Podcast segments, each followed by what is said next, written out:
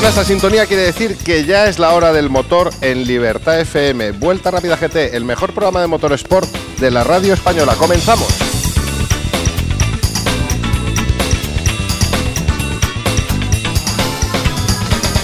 Buenos días.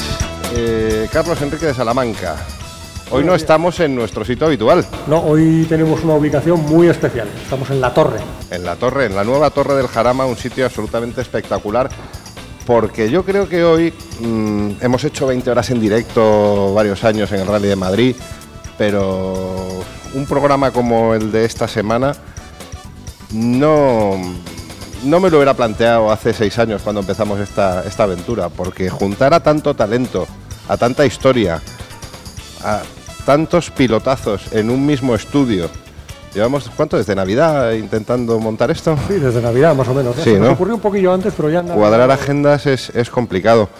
Porque yo creo que un campeonato como, como lo que fue el Campeonato de España de Turismos de los años 80 y 90 merecía un reconocimiento ahora en, en esta era de, de- de las redes sociales, de Internet, de los podcasts, de tantas cosas que te dejan un poco no sé, dices, no, no, no, no podemos llegar, no, es, es complicado juntar a gente y charlar de unas carreras que yo creo que nos hicieron a todos muy felices, a los que las disfrutamos desde el otro lado de la revista, del periódico, de la pantalla, de la radio y a los que obviamente estaban en los habitáculos, ¿verdad? Que además los tenemos aquí, a muchos de ellos. A muchos de ellos y los que no han podido estar hoy con nosotros en el circuito del Jarama, muchos entrarán por teléfono también. Exactamente. Y yo creo que un programa eh, de esta enjundia, pues merecía tener también el, el apoyo de la Real Federación Española de Automovilismo en la persona de su presidente, don Carlos Gracia. Muy buenos días y gracias por venir. Hola, buenos días. Gracias a vosotros por invitarme. Sí, es que yo con Carlos al final es un agradecimiento continuo porque cuando hacemos las locuras estas en, en Vuelta Rápida GT, el Rally de Madrid, esto, otras que tenemos ahí en mente, Carlos siempre está. Bueno, estoy siempre que puedo. No, pero es que parece omnipotente. O sea, está ese. Llamas a. ¿Y Carlos dónde está? Este fin de semana está en tal carrera de karting. El- la semana que viene en el rally de tierra de no sé dónde. El otro en el rally de asfalto. El otro en la subida de montaña. Va en el cargo, pero oye. Este fin de semana tengo donde elegir y a un par de sitios por lo menos. Quiero venir aquí el domingo, quiero estar el sábado en Barcelona y quiero estar el viernes en el todoterreno de Lérida. Incansable. O sea que vamos a ver, mientras el cuerpo aguante, creo que es mi devoción y mi obligación. Carlos, y año electoral este año. Tienes. Bueno. Vas a. Vas a. ¿Tu intención es seguir? Pues todavía no lo tengo totalmente decidido, faltan seis o siete meses para las elecciones y entonces pensaremos si, si cuento con apoyos y tal, y yo estoy fuerte, pues intentaré seguir y si no, pues me marcharé a casa porque yo creo que ya se han pasado demasiados años y yo creo que hasta incluso la gente ya se debe cansar de mí, ¿no? De verme siempre el mismo. Bueno, decías ahora fuera de micrófono que no, no- ya no te acordabas muy bien del Campeonato de España de Turismos, pero yo creo que ahora que te has juntado con todos los protagonistas, algo sí. Hombre, acordarme sí que me acuerdo, no me acuerdo de temas concretos, pero sí que me acuerdo porque fue un momento, fue un campeonato que marcó una época aquí en España, hubo eh, marcas implicadas, hubo grandes pilotos implicados, aquí hay un ejemplo, y luego al final, pues tuvo, tuvo un final bastante desagradable que yo no hubiera querido que hubiera ocurrido, pero por diversas circunstancias, pues aquello se terminó. Y ahora sería impensable el reunir las marcas, los equipos oficiales y unos equipos privados, además, con una gran enjundia, ¿no? Porque no solamente eran las marcas que estaban, sino que había unos equipos privados de, de un gran nivel. ¿Sería un problema puramente económico? Ahora sería un problema económico, pero yo creo que en este momento las marcas no estarían dispuestas. Hay que tener en cuenta que fueron dos campeonatos, si mal no recuerdo, fue el campeonato de turismo y después el de superturismos. Y para mí el año más bonito y más importante eh, fue el 95, 95, 96, porque el 97 es cuando se terminó. Si me falla la memoria, me echáis una mano vosotros, que lo conocéis. Había premios, eh, había un movimiento importante, los circuitos ponían dinero, que ahora pues ningún circuito es impensable de que ponga un dinero para premios. Parece recordar que había del orden de eh, los premios por carrera eran millón y pico, me parece que el primero se llevaba 500.000, el segundo eh, 300.000 y el tercero 200.000, me parece que estaba en esa línea, y luego unos fuertes premios finales y los circuitos aportaban en cada carrera, cada circuito, pues aportaba casi 3 millones de pesetas, que de ahí salía parte de la televisión y salía para los premios.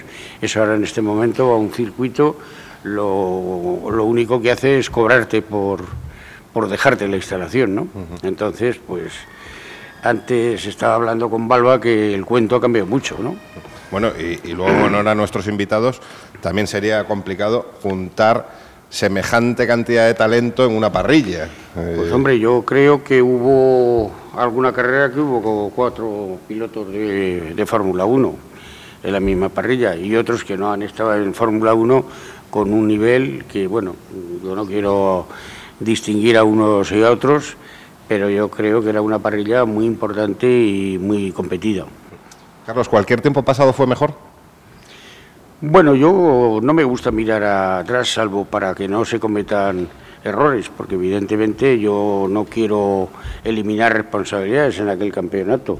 Eh, yo creo que hubo errores, también hubo ventajas y aciertos, pero se ven más, se ven más los, los errores, ¿no?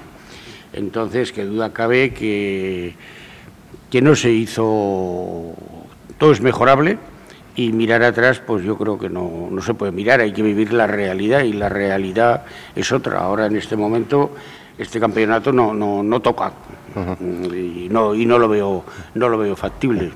Bueno, has, has podido acercarte un, un, rato al circuito del Jarama, no te quiero robar más tiempo porque sé que tienes tienes lío y, y trabajo en la, en la, federación, pero vamos a presentar a los, a los ilustres que nos acompañan hoy aquí en, en la torre del circuito del Jarama. Eh, las damas primero, por supuesto, Balba González Camino, muy buenos días, gracias por venir. Hola, buenos días, muchísimas gracias a vosotros. Me parece además una entrevista muy divertida, no pudiendo juntar a todos estos pilotos. La verdad es que, sí, es lo que he hablado con Carlos, ha, ha costado cuadraros, pero, pero bueno, aquí estamos. Eh, a su izquierda está, yo le considero un compañero y un amigo, porque los primeros programas de Vuelta Rápida GT fueron de su mano. Jaime Sornosa, Correca, muy buenas. Muy buenos días. Sí, que es verdad que empezamos, bueno, empezaste, empezaste conmigo, yo ya había empezado un poco antes. En vinilo FM, en ¿de vinilo FM, ay Dios Lo mío, que ha llovido, sí. lo que ha llovido. ya Pero te bueno, hoy nos vamos a, a, divertir y vamos a recordar a, a aquellas carreras. José Ángel Sasean Barrena, muy buenas. Buenos días. Gracias por venir. Ay, si te acercas un poquitín más al, buenos días. al micrófono. Pues eh, encantado de haber venido y recordar pues unos tiempos que fueron muy bonitos y ver a amigos que compartimos muchas cosas durante muchos años, que después de tanto tiempo pues me gusta. Vamos a ver si salen hoy, hoy piques de, de aquella época en, bueno, o se quedaron en la pista. Con el tiempo te queda lo bueno, lo malo se olvida. O sea que yo creo que te quedan los buenos recuerdos. Fenomenal. Luis Villamil, muy buenas, muy buenas tardes. Hola, buenas tardes. Ya no sé la hora que es. Buenas tardes. Sí. O buenos días, da igual. ¿eh? Estamos a caballo de, de las comidas. ¿eh? ¿Qué tal? ¿Cómo te va? Pues muy bien, casi hacíamos una parrilla de salida aquí. Si nos ponéis el material, estamos dispuestos. Sí. ¿eh? Nos ha pasado ayer unos vídeos correca de, de, carreras un poco anteriores, yo creo que son más de los 80, cuando estabas con el, el Renault 11 de Amstrad. Y Dios mío, la chapa y pintura que había en aquellas parrillas, aquí en el Jarama precisamente, ¿eh? una, una, cosa interesante. Antonio Albacete. ¿Qué Hola, tal? Buenos días, ¿qué tal? Muy buenas. Eh, hablando antes fuera de micrófono, eh, tenemos que hablar luego también del tema de, de, los camiones, que el tema se ha parado un poquito, ¿no? Parece ser. Bueno, se ha parado, pero, pero bueno, estamos aquí para hablar del, del Campeonato de España Turismos y, y, tener un rato agradable. Eh, ya hablaremos de lo demás sí. y vamos a pasárnoslo bien, ¿no? No para contar penas. ¿Te lo pasaste muy bien aquellos años? Por supuesto que sí. Bueno, te lo has pasado muy y, bien durante muchos y años. aprendí muchísimo también. Luis Pérez Sala, eh, yo creo el único de la mesa que puede presumir de haber sido el primer español en puntuar en Fórmula 1. ¿Me equivoco? El segundo. ¿Segundo? El primero fue cortado. No, no lo sé. El número no lo sé, pero bueno. Silverstone 86 fue. Silverstone 89. 89. Esa cabeza. A, a, mí ya se me olvidan las cosas. Muchas gracias por venir. gracias a vosotros por invitarnos, por hacer el programa sobre pues una época, yo creo muy fue muy bonita, eh, entusiasmante y yo creo que además eh, en la que todos pudimos disfrutar de, de, del automovilismo que tanto nos gusta. Sí, es curioso, quiero pedir disculpas para no, herir susceptibilidades. Es muy complicado encontrar fotos de aquella época en Google, es, es curioso, o sea, eh, son fotos escaneadas de revistas y tal y la única que encontramos con una calidad aceptable para ponerla de promo, pues ibas tu líder a la salida de una curva con el Nissan de Repsol, pero bueno. Sí, aquí, aquí, en el Jarama final Sí, sí, efectivamente. ¿El Nissan Primera o el Nissan Skyline? El Skyline, el, el Skyline. Skyline. Era bonito ese coche. Y, que, y andaba mucho, me imagino. Sí, ¿eh? andaba mucho, y, sí. pero complicado también de, de, de, de, arreglar, de poner a punto y adaptar también para la, las normativas del Campeonato de, España. Carlos, eh, todos estos señores y, y, señora que está aquí también te han ayudado. Hombre, me han ayudado mucho y yo, ellos no sé cómo me consideran a mí, yo los considero amigos, porque por encima de todo yo les tengo un gran cariño y un gran respeto, porque ha sido una época muy bonita y hemos vivido muchas cosas juntos de satisfacciones, también me han complicado mucho la vida. ¿eh? Aquí estábamos hablando del Nissan famoso de aquí del amigo, que complicaba los temas técnicos del reglamento porque todos se creían que era el coco. Y claro, te, eso te, sigue pasando a día de hoy. Pero, y sigue pasando, sigue pasando. Y tenía dos cosas, que era el coche, que era un gran coche, aunque como bien dice Luis, complicado de ponerlo a punto, pero también tenía otra cosa, y era el chofer que lo llevaba.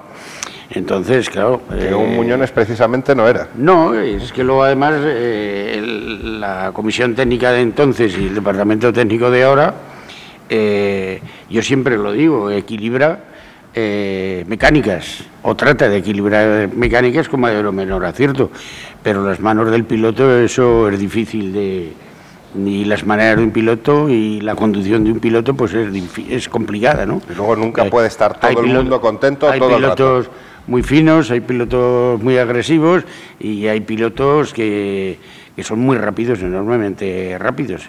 Y eso no desmerece el uno del otro, pero eso es complicado de, de equilibrar. Pero bueno, yo no tengo más que satisfacciones y saben ellos que les tengo un gran cariño. Carlos, eh, nos has dicho antes de empezar que tienes mucho lío.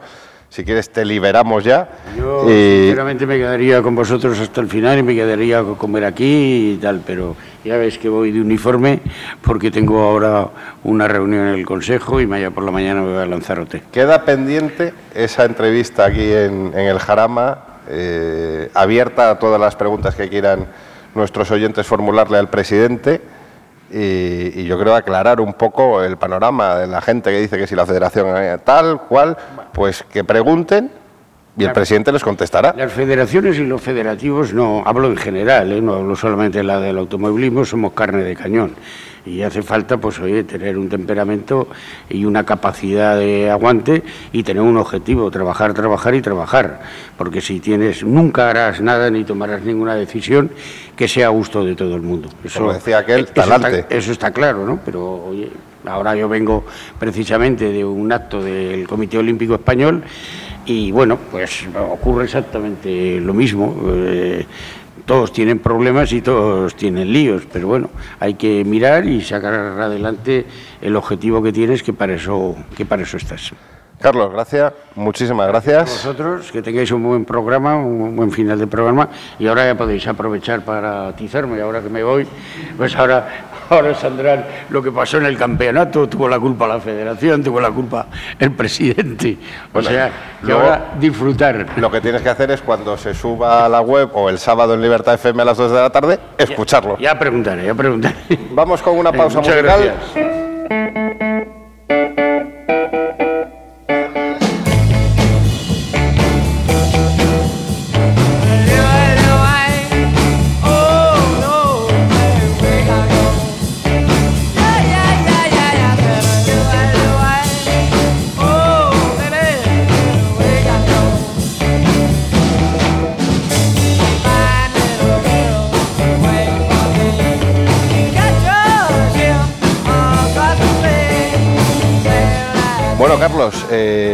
Están aquí con nosotros muchos de los protagonistas, pero otros no han podido venir.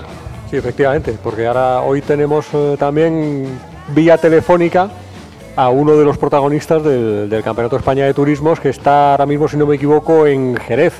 Buenos días, Adrián. ¿Qué hay? Buenos días, sí, sí, en Jerez. ¿Qué estás haciendo allí? ¿Que no te has venido? Bueno, hay, hay entrenamientos oficiales de GP2 ayer, hoy y mañana. Y bueno, aquí estamos trabajando como condenados. Re- Recuerdo que cuando te llamé para decirte eh, el programa que estábamos eh, preparando, me dijiste que había sido el- lo mejor que habías corrido en tu vida. Hombre, yo sinceramente tengo que, que decir que en, en mi etapa como, como piloto, eh, obviamente el, el ser piloto Alfa Corse me hizo sentirme piloto profesional en absolutamente todos los sentidos, es decir, de, de- de estar bien pagado, de trabajar de, de modo muy serio, muy profesional y sobre todo ganando carreras y el campeonato en el 94. Tenemos aquí con nosotros, eh, sentados, eh, te- seguro que te echan de menos, está Luis Pérez Sala, Antonio Albacete, Luis Villamil, José Ángel Sasian Barrena, Balba González Camino, Teo Martín y el Correca. ¿Muchos piques con ellos a lo largo de- del campeonato? Pues mira, tengo una anécdota, tengo una anécdota que, que me pasó hace pues un par de semanas. Eh, estaba hablando con mi hijo, el mediano, que tiene ahora 14 años, y íbamos en el coche los dos, y me dice, papá, si te tocan en un intermitente, haces un trompo. Y yo le digo, hombre, si te anticipas, pues no.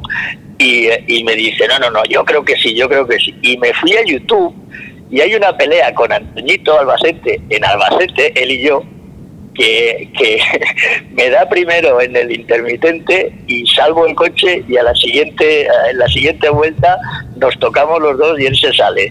Y, y mi hijo se moría de la risa y yo la verdad es que para mí fue un, recuerdo sinceramente entrañable, ¿no? Porque hemos tenido muchas peleas, hemos peleado todos mucho, pero con la edad eh, yo creo que a todos nos ha cambiado el carácter, ya no somos aquellos gallitos de pelea que, que éramos en aquel entonces y la verdad es que yo lo recuerdo, todo aquello lo recuerdo con muchísimo cariño.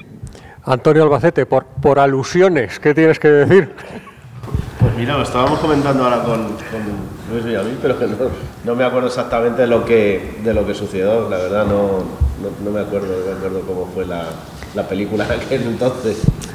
Yo creo, yo creo que va a ser la tónica dominante en este programa, de aquellas anécdotas, no me acuerdo, no creo que fuese yo, es que es total. Está en YouTube. Ahora, ¿hay conexión a internet aquí? Eh, la buscamos, la, buscamos. buscamos, lo buscamos, sí. Lu- Luis Villamil además me está mirando porque Luis Villamil fue compañero de, de Adrián y Digo, entre los dos, que eran muy amigos. en, en la pista no tanto, ¿no? Pues digo, Antonio y Adrián y tal. En la pista no eran tan amigos, ¿no? Hombre, yo tuve mis roces con muchos, no solamente con... Eh, Teo, ¿tú también apuntabas algo? No, lo que pasa que... Hola Adrián, ¿qué tal? ¿Cómo estás? Hola Teo, hola. ¿También los tiempos? Bueno. Sí, la verdad es que todo cambia mucho, ha cambiado todo mucho. Bueno, oye, nada, eh, anécdotas muchas. y lo que pasa es que cuando hablen de alguna difunta de estas o un comentario, díganme el año, porque como hemos estado tantos años, así, ¿me entiendes? No sabemos con qué coche iba y tal. Por el campeonato empezó, el otro día estuve hablando con Luis Villamil, empezó en el año 86, no, en el 86, ya- en el 85 y duró hasta el 90 y, 94, 90 y- hasta el 96. Lo ha dicho, lo ha dicho el presidente Gracia, eh, en el 97 terminó todo. Sí, fue el, último campeonato me parece que fue el que ganó de aquella manera, fue Fabricio Giovanardi, me parece, el último... El, ¿o no? el- el 96 ganó, ganó eh, eh, Gené, segundo quedó Pedro Matochavo y tercero Pérez Sala. ¿Entiende? Además fue un año que lo que es una pena es que en el año 96 el campeonato que había es que desapareciera. Esto sí que es una verdadera pena, ¿no? Porque para mí ha sido el mejor campeonato que nunca ha habido de turismos, ni habrá, ¿me entiendes? ¿no? Porque ahí no había eh, mariconadas del BOP, de no sé qué, de saber que decir, ahí eran dos litros, era una reglamentación internacional, ahí nosotros no inventábamos nada, nosotros ni la federación ni nadie, y ya te digo que para mí, no sé si estáis de acuerdo, para mí ha sido el no va más de, los campeonatos. Yo creo que Luis Villamil ahí tiene mucho que apuntar sobre cómo acabó el, campeonato, ahora que se ha ido el presidente, ¿no, Luis? No, hubiera preferido contarlo estando él, porque, porque hubo, o sea, yo creo que la federación eh, actuó muy mal. Eh, con unas eh, ansias económicas insaciables y con una falta de visión, digamos, en fin, muy imperdonable, ¿no? Y entonces, pues consiguieron que, del año 96 que hubiera un campeonato, 94, 95, 96, impresionante. Eh, decían antes cinco pilotos, hasta siete pilotos eh, de Fórmula 1 han corrido nuestro campeonato contemporáneamente en la misma parrilla y en alguna carrera más. Eh, marcas implicadas, gente en los circuitos, espectadores como no ha habido nunca antes ni después salvo las carreras de, de Antonio con los camiones, ya que le tenemos aquí.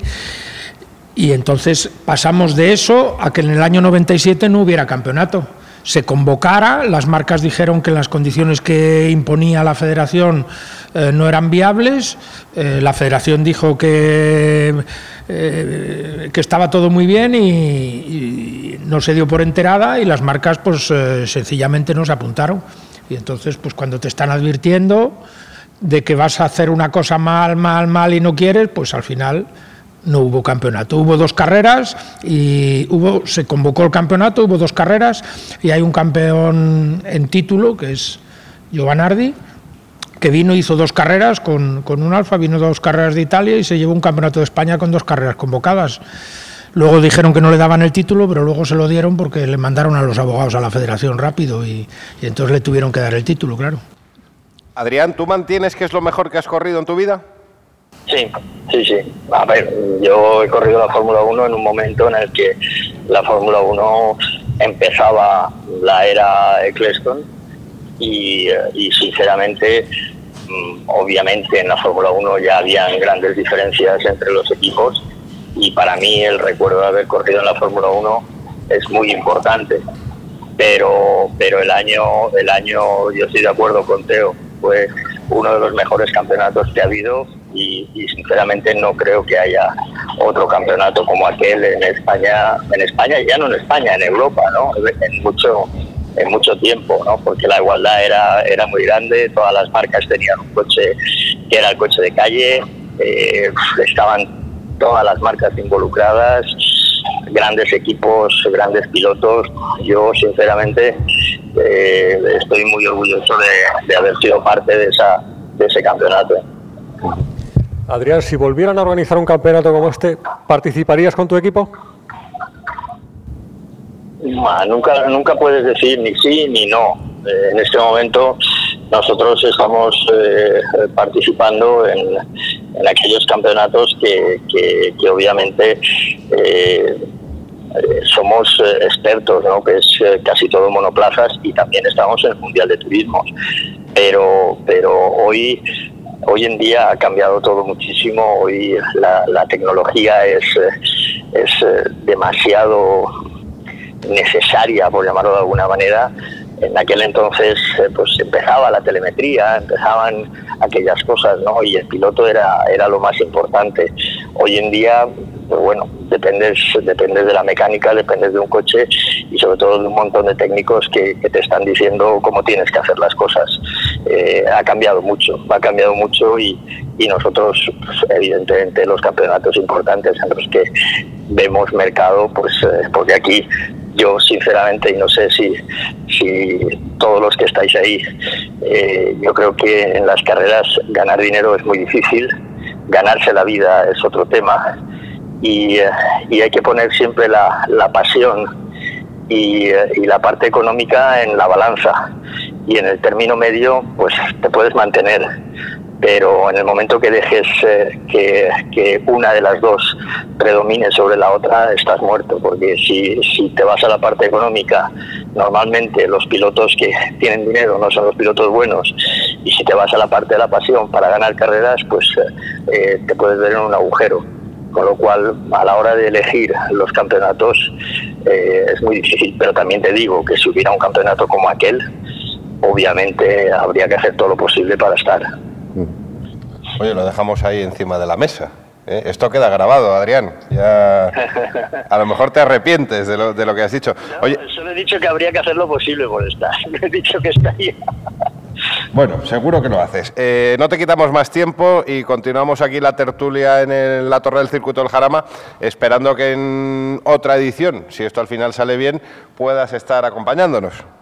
Ojalá, ojalá. Yo, sinceramente, me gustaría, aparte de saludar a todos y, y decir que, hubiese sido para mí un placer, pues, pues ver a, a todo el mundo, a toda aquella, a toda aquella gente que, que compartimos eh, tantas y tantas cosas.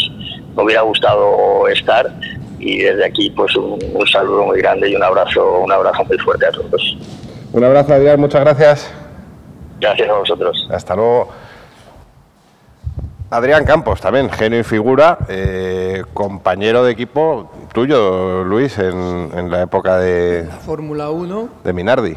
en la Fórmula 1 estuvimos juntos y después pues eh, nos vemos con mucha frecuencia porque además él está llevando, yo estoy eh, encargado del programa de, de, de Joves Pilots del circuito de Barcelona y, y estamos y él está eh, con uno de los pilotos que tenemos nosotros que es Alex Palou que está corriendo la GP3 con lo cual pues estamos eh, en constante comunicación y nos vemos muy a menudo. Eso es lo, lo gracioso de este deporte y lo bonito es que con el tiempo pues nos vamos manteniendo vamos estando nos vamos viendo pues con muchos a lo mejor hacía más tiempo que no nos veíamos, pero por ejemplo con Teo pues también nos vemos con cierta frecuencia, eh, con Balba también, estuvimos en, en- Alcañiz cuando se cumplieron los 50 aniversarios del circuito, eh, de Alcañiz que era un gran circuito, gente encantadora, entusiasmante por este, entusiasmados por este deporte, con los que disfrutamos mucho, con el así también, lo que que en vez de con los coches jugando a golf,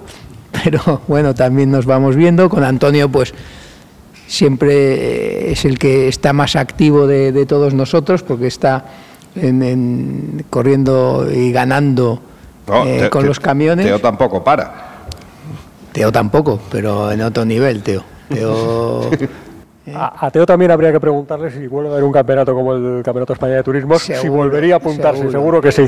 Vamos, yo, yo te digo que, que ni lo dudes, ¿eh? porque para mí yo, eh, ya sí te lo he vuelto a, a decir antes, ¿no? del tema de que es que no tenía color con nada, ¿no?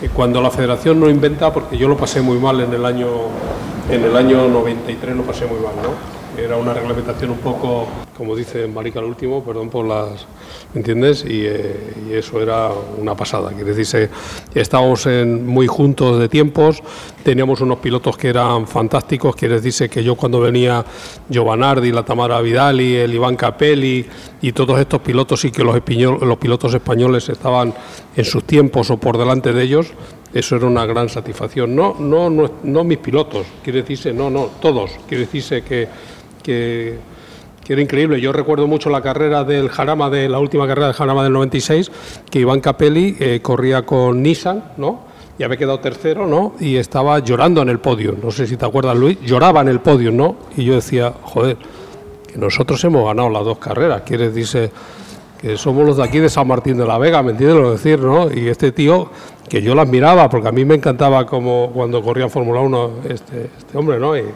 Yo decía, el campeonato, ¿qué te voy a decir? Yo soy, si ahora mismo se volviera a hacer el campeonato, ni, ni GT ni nada. Yo estaría aquí, ¿me entiendes lo que decir? Y, y na- y nada de, y nada de pedir eh, en opinión de las decoraciones en redes sociales. Directamente los coches blancos, verdes y amarillos. O sea, es- Bueno, sí, eso ya sabes que ha sido un poco, un poco la chulada este año y tal, de ahí por, por los pilotos, que uno quería que se decorara de un color, otro de otro, y bueno, ya sabes. Pedía la palabra Luis Villamil. Sí, porque yo quería. mm, a- Teo ha puesto, como se suele decir, encima de la mesa un tema ah, que en su momento era muy candente, que era el tema de la igualdad mecánica, también lo ha ah, mencionado Carlos Gracia antes de marcharse. eh, y ha mencionado pues que cuando pasamos a las clase 2 a los que llamábamos superturismos, pues entonces ya digamos no discutíamos. Yo eh, haría, yo creo que discutir hemos discutido siempre y también en esa y también un poquito en esa época porque eh, aquellos coches eh, teníamos pesos diferenciados, si fuera tracción delantera, tracción trasera, tracción integral. Eh, en eh, unos handicaps para tratar de igualarlos. ¿no? Anteriormente discutíamos por más cosas, bridas del turbo, etcétera, etcétera. De todas maneras, eh, yo creo que con el tiempo, y todos los aquí presentes, no sé, lo podemos constatar o no, pero eso que yo creo que además en España en su momento habíamos sido pioneros eh, en los primeros años del CET, que es igualar los coches eh, con hándicap de peso para tratar de que eh, los coches fueran la mayor cantidad de ellos y variables distintos de distintas marcas fueran competitivos, pues generó muchas discusiones, pero a mí me ha parecido que ha sido un mal menor, visto incluso desde la óptica del tiempo. ¿no? Y hoy en día, incluso el Mundial de Turismos, por ejemplo, y otras muchas especialidades rigen baremos eh, similares. Los coches tienen pesos distintos, si uno se va se le ponen más, si otro se va eh, gana mucho también le ponen, si quedas más atrás te quitan y al final pues eh, se demuestra en el tiempo, en el momento te genera discusiones, sobre todo si te ves penalizado. Pero yo creo que eso hizo posible que muchos coches de muchas marcas distintas y muchos pilotos distintos pudieran acceder a las eh, victorias. Y finalmente, normalmente, eh, acaba ganando también el mejor, incluso con los hándicaps de estas características. Yo creo que es un mal menor. Pues al final, el otro día estuvimos hablando tú y yo, Luis, y me decías cuántas marcas llegaron a involucrarse oficialmente en el campeonato. 11. En, el, en eh, la categoría de superturismos llegó a haber 11 marcas implicadas en los diferentes campeonatos, no todas en un mismo campeonato, pero 11 marcas hicieron coches para esta reglamentación. Eh, yo no recuerdo eh, que haya habido jamás ningún campeonato con tantas marcas distintas implicadas bajo una misma reglamentación. Se dice de pronto. ningún tipo, ¿eh? ni de rallies ni de ningún tipo. 11. 11 marcas. Por cierto, hay una cosa que antes he pillado a, a Sasi y a Correca hablando que están preparando también algún alguna pachanga o algún algún evento que están organizando para, para pasárnoslo bien, ¿no? Estamos, no, está, está, Sasi me lo ha comentado, dice, oye, pues mira, podíamos aprovechar y a ver si nos podíamos reunir un par de veces al año, toda la panda y no sé qué, cuéntaselos tú, que yo no, no soy el organizador. Cuando pasa el tiempo parece que los recuerdos te queda, como he dicho antes, lo bonito y lo bueno. Yo creo que verse un par de veces al año, 15 o 20 personas que te has peleado durante un montón de años, has compartido, como decía Luis, pues bueno, malo, regular, pero al final como te queda lo bueno, pues decir, bueno, pues mira, una comida, unas carreritas de, de cars y donde Correca que tiene, ha hecho un, que yo lo quería ver, no lo he visto todavía, pero ha hecho una pista deslizante, ha hecho algo para todo terreno, él te lo puede explicar mucho mejor, y un corderito en Riaza, que lo tenemos maravilloso, pues bueno, es una forma de verte un par de veces al año que seguro que se apuntarían bastantes de los que estuvimos en los campeonatos de España de turismos. Esa era la idea que tengo y hoy que estamos aquí unos cuantos es cuando voy a empezar a, a apuntar cosas.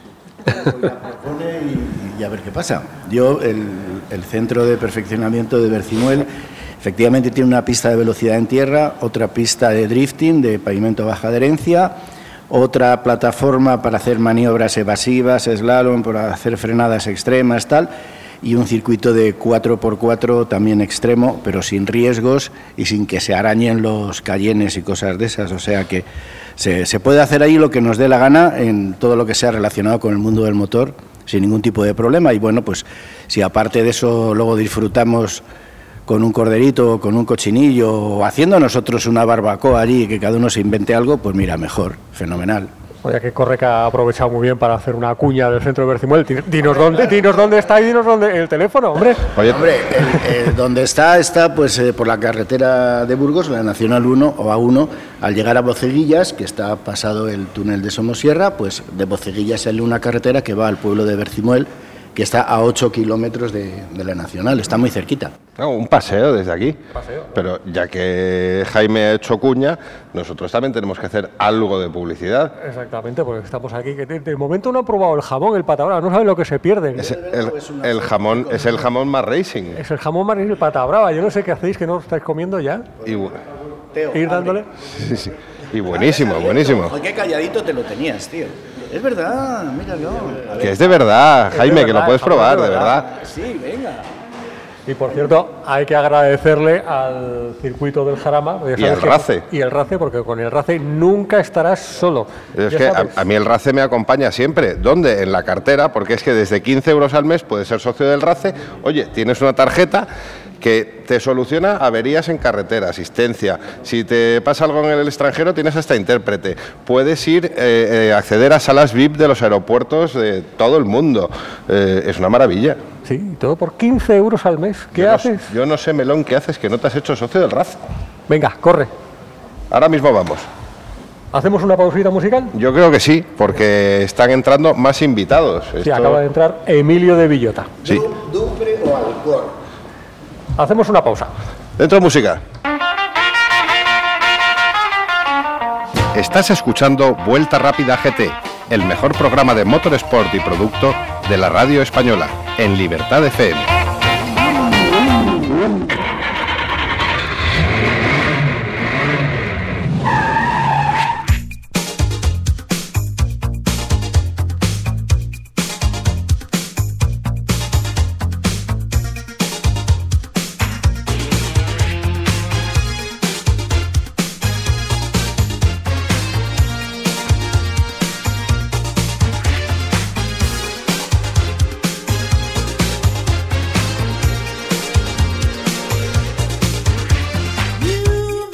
Bueno, Carlos, y tenemos otro, otro invitado, otro protagonista de aquellos años que hoy también está de viaje.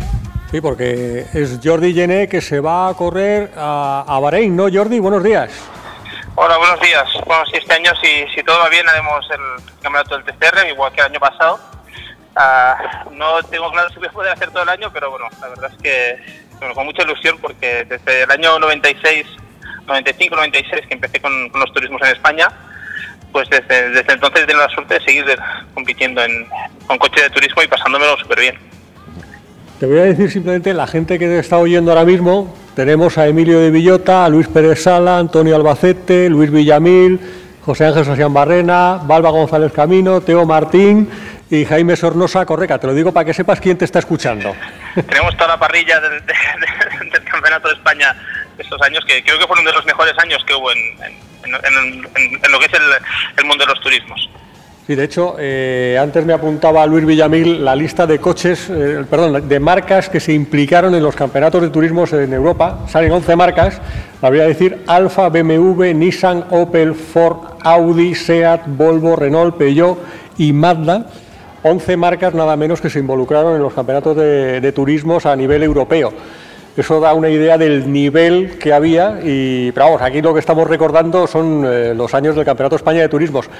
Eh, tú, de hecho, ganaste el 95 o el- el 96 con el Audi con el Audi A4, ¿no? Sí, es correcto, el 96 son el 4, pero estos años, yo creo que desde, entonces, eh, era un campeonato de España, pero no tiene nada que envidiar a los campeonatos del mundo de turismos que, que hemos estado compitiendo más adelante, tanto por nivel de, de marcas, de coches, de pilotos, realmente fue, un año increíble. Teníamos cobertura de televisión, teníamos las marcas súper implicadas con los pilotos nacionales y que nos enviaban a los más punteros de, su- de sus campeonatos ah, internacionales para, para ayudarnos a, a luchar por los campeonatos. No, no- me he dado cuenta ahora del, realmente del, del nivel que tuvo esos años el, Campeonato de España. ¿Alguno de los presentes tiene alguna refriega reseñable con Jordi Gené que sea ahora... Pero ¿por qué tiene que ser refrigazo? Vamos a hablar de otras cosas. Pero, Hola, no quieres- Jordi, ¿qué tal? ¿Cómo estás? No quieres hablar de camiones, no quieres hablar de refrijas. Algo de polémica, que la gente se está durmiendo. Con, con aquella anécdota del, del año 95. ¿Te acuerdas o no? Ah, En mi caso particular, hombre, sí tuve algunas, pero las recuerdo ahora con mucho. Entonces yo venía de, de dos fórmulas que ahí prácticamente ni, ni nos rozábamos y en la primera carrera, que fue en Jerez, Antonio Albacete me enseñó lo que era adelantar con un turismo y claro, me quedé un poco sorprendido. Luego tuvimos nuestros más y menos en, en Jalama, pero bueno, creo que, pues por, por, experiencia, por desconocimiento, pues también tienes que, adaptarte a cada, a categoría, ¿no? Y entonces, pues de todo se aprende. Con, con Villamil también perdí un porque pensaba que, lo más chulo era celebrarlo en el podio en lugar de quedarme cuarto y por intentar adelantar que fue Luis a el campeonato con Adrián, o sea que bueno, son años que, que en, mi caso particularmente aprendí muchísimo y, y los pues, mucho cariño. Otra cosa es que claro, cuando te das un golpe, pues claro, te calientas y, pues esos momentos te sale todo lo que no tendría que salir, ¿no? Pero, pero después con el tiempo te das cuenta que bueno, que es parte de este, de este campeonato y, y creo que es parte de lo que, de, de lo que lo hace tan interesante, ¿no? Que, que esta agresividad, estos toques, siempre que, que queden dentro de, un, de, unos límites, pues, pues el público los, los agradece y los disfruta. Todo el mundo aquí está, yo creo, de acuerdo en que con la edad y una vez pasado el tiempo te quedas con los buenos recuerdos nada más. Sí, claro, lógicamente de, intentas quedarte con lo bueno y, para que haya buenos momentos también tiene que haber los malos, ¿no? Y ya digo, ha, ha, habido momentos en los que, pues en estos dos casos en concreto, quizás son los más los más puntuales que tengo, pero bueno, creo que, que de ahí hemos hecho grandes amigos y, y, todos los que están en la mesa los considero amigos y, y algunos mis, mis, mentores en el mundo de que gracias a ellos he estado compitiendo y me está ganando la vida con, con este mundo tan interesante. No, decías Carlos, no. Eh, ¿Alguno de vosotros os consideráis mentor de Jordi Gené? Bueno, eh, Jordi, ¿cómo estás? Soy Luis. No sé si, no sé si Jordi te, te, escucha porque la conexión telefónica que tenemos es un poco en precaria. Eh, en precario dice Luis Pérez Sala que, que hola Jordi, que decías. Que cómo, que cómo estás, eh, bueno que ya sé que estás bien porque te estoy viendo también con una cierta frecuencia. Y nada, que, que, que, sí, me acuerdo los años que empezó, que estuvimos allá eh, ayudando a, a Jordi eh, con los fórmulas, eh, era buena época y después, pues bueno, ya, ya ves dónde ha llegado. Afortunadamente él y Marc, pues son dos pilotos que hemos tenido aquí a nivel nacional y que, y que lo han dado todo y que están todavía pues, pues en activo, ¿no? Y que estamos orgullosos de que estén ahí. ¿Has oído, Jordi? claro, agradecerle a Luis pues, lo que ha dicho, ¿no? Que, que, en su momento pues enseguida ha puesto, ha puesto por mí. Yo, en mi familia le gustan los coches, eh, mi padre es un gran aficionado, pero no teníamos conocimiento. Eh, de hecho, las primeras que me metí en un circuito fue gracias a Vito de Villota, porque nos, nos sacó en un cursillo de, de, que hacía mi padre con un Porsche del Club Porsche. Después Luis me, me ayudó muchísimo con el tema de los turismos. Y, y, bueno, ya digo, y otros pilotos con los que me he estado peleando, pues deportivamente también me han enseñado mucho. O sea, que creo que, que agradecerles a todos los que están aquí eh, su, su, paciencia y su, y su, y su, y su compañía estos años y espero pues que, que, todavía, no muchos, pero alguno, alguno me quede también disfrutar y, y por seguir luchando y haciendo podios. Emilio, por alusiones, eh, cógete el micro. Que te... ¿Qué recuerdos tienes de, de, aquella época? Bueno, pues muy buenos. La verdad es que eh, Esteban, el padre de Jordi Marc, eh, era socio del Club Porsche y nosotros en aquella época pues hacíamos unos cursos con la escuela y eh, un día nos trajo Esteban a, un chaval jovencísimo, yo creo que apenas tenía 14, 15 años, se llamaba eh, Jordi Llené y, y eh, oye, que me gustaría y tal, y empezó allí a, a subirse nada menos que a un 911 Turbo que tenía su padre en ese momento y eh, allí vimos sus primeros pasos, la verdad, muy, muy positivos. Y un año más tarde pues, nos trajo Esteban también a, a, a Marc. O sea que cada vez que vemos a Jordi y a, y a Marc pues, nos sentimos un poco dentro de ellos y ilusionados con todo lo que hacen. Bueno, muchísimas gracias, Emilio. De verdad que es, son, son, son, recuerdos muy buenos después de tantos años que, como dices, ahora ya creo que unos 30 años desde, desde entonces y, y, son las partes que recuerdas con mucho cariño. ¿no? A mi hijo que, que, me pide también para empezar a hacer alguna cosa de karting y recuerdo pues todo esto, ¿no? que cuando, cuando me metí yo, que, que todo era nuevo, todo era bueno, con mucha ilusión, con muchísimas ganas y, y bueno, la suerte es que el automovilismo entonces era quizás menos uh, agresivo en este aspecto y la gente se, ayudaba, se ayudaba un poquito más que ahora. Buenos días, soy Juan Manuel Fernández de, de Jordi. Eh, Una, una, pregunta. Estamos aquí añorando mucho el, el CET. Eh, eh, Luis Villamil ha estado contando un poco eh, algunos de los motivos por los que desgraciadamente finalizó, pero también coincidió con la expansión, la eclosión y el, y el, nacimiento del Campeonato de España de GTs, de los cuales pues yo creo que prácticamente todos los, pilotos que están aquí, incluso incluido tú, eh, continuasteis luego co corriendo en, GTs. Fue, digamos, que la, la, salida o el sustituto de aquel campeonato de turismos, ¿no? Sí, bueno, yo creo que el, lo que es el CET, el Campeonato de España de Turismos, ya digo, fue un campeonato con un nivel brutal, un nivel que no tiene nada que envidiar al Campeonato del Mundo de Turismos que, que está corriendo luego con, con SEAT muchos años. Pero lógicamente al, al, haber un campeonato de tanto nivel lo que hace es que, que todo sube, ¿no? De los pilotos, de los equipos, de toda esta gente y, y, al, y al, terminar la implicación directa de las marcas, una salida que, que era, era, lógica y estaba bueno, era la más la más adecuada para todos para poder seguir disfrutando del automovilismo y, dedicándonos a ello fue el, el campeonato de, de GTs que, que si bien no eran tanto las marcas que estaban ahí bueno, metidas como, como anteriormente, sí que coincidió una entrada de, Gentleman Drive, de pilotos que querían aprender a, conducir. No habían tenido la suerte de empezar pronto y, muchas veces pues pedían a los, los, pilotos que habíamos cogido esa experiencia en, el set que les ayudáramos y, luego estuvimos, seguimos uh, luchando unos contra otros con otro tipo de, coches que eran los, los GTs.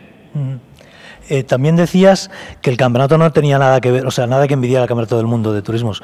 ¿No era un poco desmesurado para un campeonato nacional es ser así? O sea, su viabilidad eh, eh, no, no, digamos que, que no podía tener una, una, fecha de caducidad por haberse con, convertido como una especie de, de como la, la, burbuja inmobiliaria en una especie de burbuja, un campeonato demasiado grande para lo que era España. Yo creo que los campeonatos de turismo sobre todo son cíclicos, acostumbran a durar unos cinco años y, y esto fue aproximadamente lo que duró el CEP, es lo que ha durado el, el BTCT en, en, los años que lo corrió en con, los, con los TDIs y demás. Y bueno, pues empiezan, los coches empiezan a, a quedar, ya no digo anticuados, pero sí que cambian los modelos, las marcas pues dejan de apostar por eso una temporada y vuelven otra vez. Yo creo que no, fue muy desmesurado. Sí que sí que lógicamente valía mucho dinero y era, y era un campeonato, campeonato caro para ser un campeonato nacional pero este era el, el, campeonato que se corría en el mismo campeonato y el mismo éxito tenía en Inglaterra, tenía en Francia, tenía en Alemania. O sea, fue unos años en los que los, los coches de turismo, los campeonatos de turismos, que hicieron un boom. Y como todo boom, pues, pues sí, al final acaban explotando, ¿no? Pero, pero yo creo que no fue un problema de, de nuestro país, no fue un problema en España, sino que, bueno, pues se, se juntaron estas dos cosas, ¿no? Que, que estos ciclos van, empiezan y terminan y, y, en este caso, pues bueno, fue uno de los ciclos quizás más bonitos y más espectaculares que hemos, que hemos tenido. El año pasado estuviste a punto de ganar el TCR, en luchar por el, el, título. Eh, los coches del TCR, del campeonato, eh, de este campeonato que también tiene distintos campeonatos nacionales, en España pues eh, no, no, no, se ha convocado como tal. Eh, ¿Tú crees que esos coches podrían ser un, un buen punto de partida para hacer un campeonato nacional? Porque aquí como te digo, están todos añorando lo que era el, el, el, CET y digamos que una posible salida para que existiera de nuevo un campeonato de, de turismos en, en, España de ese calibre, pues podría ser esos coches del TCR, porque además hay numerosas marcas implicadas. Sí, creo que es el inicio de uno de estos ciclos, el, el TCR, y bueno, pues ahí el interés que tuve también en, poder estar en el, inicio, ¿no? porque una vez entras es más fácil de, de mantenerte. Es un campeonato en cierta manera parecido, en el que los coches se intenta que se, que se parezcan mucho a los coches de calle y lo que se está haciendo muy bien es que se intenta aguantar los costes dentro de unos, de unos márgenes. El, la única dificultad que hay en el, en el TCR ahora mismo, desde mi punto de vista, es la de conseguir una igualdad entre los coches. Cuando había el CET era muy claro, todos los vehículos eran dos litros sin turbo con un limitador de revoluciones, que esto los, los dejaba todos muy cerquita unos de otros en el TCR, como partimos coches de calle y hoy en día todos lleva turbo, el, según la arquitectura del motor y según la base con la que partes, uh, pues puedes tener una, un coche muy bueno o, no tan bueno. Y ahí igualarlos no, no es tan fácil. Pero yo creo que sí, creo que, que está llamado a ser el campeonato del futuro de los próximos uh, cuatro o cinco años. Y, y tan, bueno, ojalá en, se anime a alguien y consiga traerlos en España y hacer un campeonato. De hecho, ya cada vez hay más coches, va a empezar a haber coches que ya se han amortizado un poquito hay muchas marcas que, que, pueden empezar a probar sin, sin tener unos costes desorbitados y, y, creo que sí, creo que podría ser un, un nuevo nuevo ciclo de, de, de turismos en, no solo en España, en todo el mundo y, y lógicamente tenemos un país con mucha tradición y que, que encajaría a la perfección. Jordi, eh, no te quitamos más tiempo porque además tenemos tocando en la puerta del estudio a nuestros compañeros de los servicios informativos que tienen que hacer el, el boletín. Te agradecemos mucho que hayas estado vía telefónica en este especial Campeonato de España de Turismos y esperamos a ver si, si en alguna otra edición puedes acompañarnos aquí en el circuito del Jarama. Eso espero. Muchísimas gracias y un saludo muy fuerte a todos. Un abrazo, hasta luego. Vamos a dar paso, si le parece, señor Chacón, que está usted ahí a los mandos de la nave del sonido, a los compañeros de informativos que nos cuenten cómo está la actualidad. Sabemos un poquito, nos ponemos al día y continuamos con Vuelta Rápida GT. ¿De acuerdo?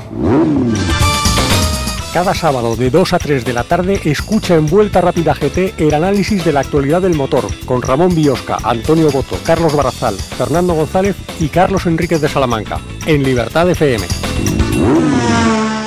Bueno, y después de habernos puesto al día con, los servicios informativos de Libertad FM, retomamos este homenaje al Campeonato de España de Turismos de los 80, 90, y yo me he quedado alucinado porque hemos hecho una pausa para que entrasen los amigos de, de informativos y aquí se ha hecho lo que estábamos buscando, el debate. Exactamente, además yo creo que son un poco cobardes porque han empezado a hablar a micrófono cerrado, off the record, y ahora están todos callados. A ver, Luis, ¿tú qué estabas diciendo, Luis Villamil? A ver, yo estaba, estábamos, que ha habido aquí un momento que ha habido una cierta hilaridad.